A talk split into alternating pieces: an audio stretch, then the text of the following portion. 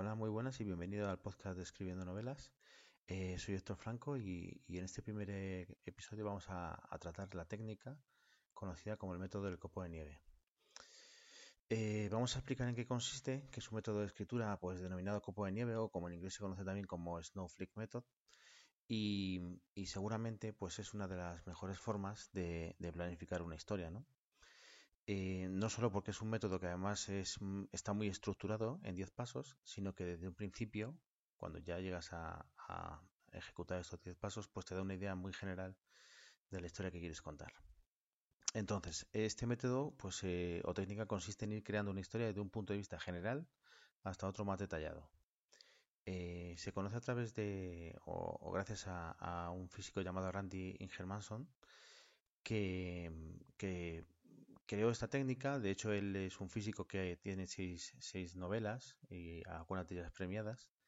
Dejo el enlace en la nota del programa de, la página web que tiene. Y, que además en esa página desarrolla con muchísima más profundidad el método y también tiene varias direcciones web donde entiendo que pues que ha dado autorización para que se traduzca pues este método al castellano.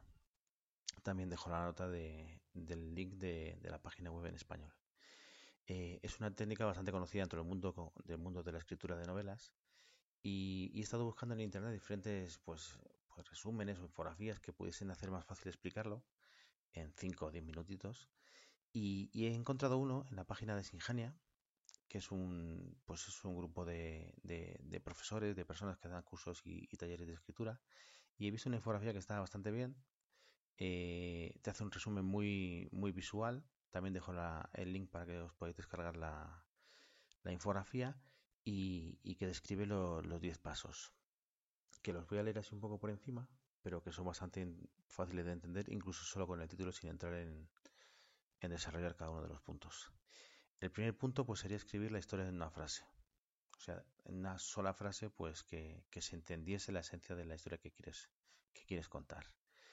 Em, escribir la historia en un solo párrafo sería el segundo punto. O sea, es, esa línea que tenías pues en el primer punto, pues desarrollarla en un, en un párrafo, pasar de una frase a un párrafo. Bueno, ya sería un poquito más desarrollar la esencia de esa historia.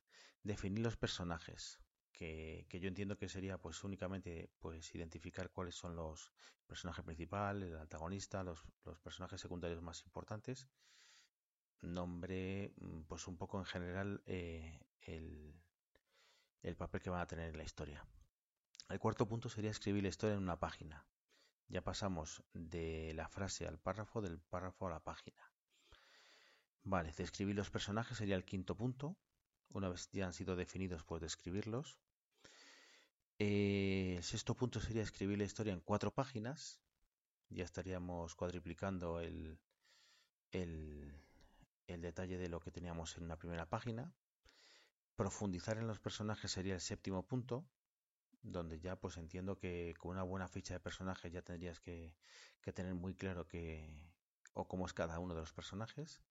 El octavo punto es descomponer las historias en escenas. Ya ese, ese sexto punto que te decía que lo hicieses en cuatro páginas, pues bueno, ya, ya desarrollarlo eh, en escenas, pues, pues como se hace muchas veces también la, la escritura de guion. Em, entiendo que como escena, pues el título de la escena y lo que en general debería suceder dentro de la escena. El nuevo punto, el 9, el noveno punto, mejor dicho, perdón, es desarrollar las escenas. Eh, no entrando tampoco en el nivel de detalle de diálogos, pero bueno, ya explicando un poco qué, debería suceder en cada una de las escenas. Y el décimo punto, que es escribir la historia definitiva, pues eh, aquí dicen en la infografía que en este punto ha quedado definido el esqueleto de la novela y lo que queda es escribirla, tomando decisiones definitivas, aún así puede que se entrometan nuevos personajes, pues bueno, como siempre, pues aunque tengas una idea desde un principio de lo que quieres contar y, qué personajes quieres utilizar para, hacerlo, pues, pues eh, se puede siempre improvisar y es muy posible que durante la escritura de la novela pues necesites crear nuevos personajes o tengas que reescribir alguna de, las escenas que has hecho o eliminar personajes, bueno, pues como siempre en las revisiones, pues poder adaptarte a, lo que vaya sucediendo. Y, bueno, yo creo que no, hay mucho más que contar. Eh, espero que, os sirva de algo y en las notas del programa, pues ya como os he dicho, dejo la versión original de, la página web de, esta persona, la traducción, tiene también un libro que ha escrito donde estará muchísimo más detallado toda esta metodología y, la infografía es ingenia que está bastante bien, es muy visual y, se puede descargar en JPG. Bueno, muchas gracias, eh, nos vemos en el siguiente capítulo.